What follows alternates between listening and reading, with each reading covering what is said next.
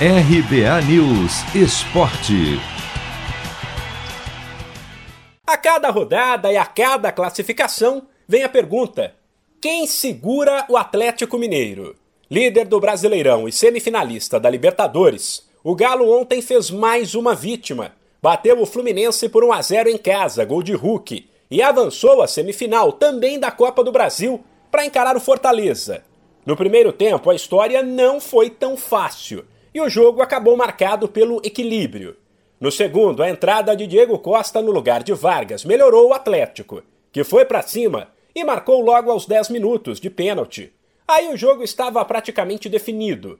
O Fluminense, esforçado, até tentou ir para cima, mas sem qualidade, enquanto o Atlético aproveitou os espaços deixados pelo adversário para criar, mas não converteu as chances. Apesar da empolgação da torcida, o técnico Cuca, de novo, pediu calma e pés no chão. A gente está numa semifinal de, de, Libertadores, numa semifinal de Copa do Brasil, já ganhamos o Mineiro e estamos aí encabeçando o brasileiro. Isso não, não, não significa nada. Na verdade, significa só que você ganhou o Mineiro. Isso aí ninguém te tira. E daqui para frente tudo pode acontecer.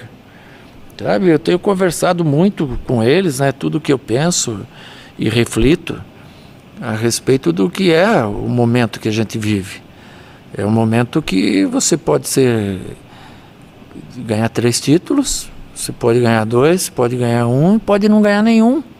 Então a gente tem que tomar muito cuidado, porque é, o sucesso e o fracasso, é, a distância é muito curta. Já o técnico do Fluminense, Marcão, elogiou o primeiro tempo da equipe, concordou que depois do gol do Atlético a situação ficou complicada e destacou o esforço do grupo. Segundo momento, quando a gente toma um gol, teria que de alguma forma arriscar mais. Tentamos de, de tudo, colocamos duas linhas, adiantamos mais um atacante, fizemos duas linhas e botamos mais um atacante de área.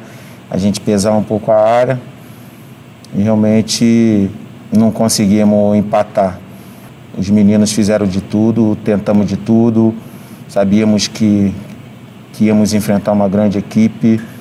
É lógico que a gente queria sair daqui com um resultado muito positivo, voltar com essa classificação para o Rio de Janeiro.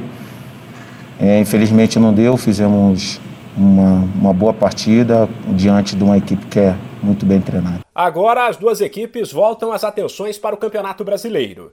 Sábado, o Atlético recebe o esporte, enquanto segunda-feira, o Fluminense visita o Cuiabá.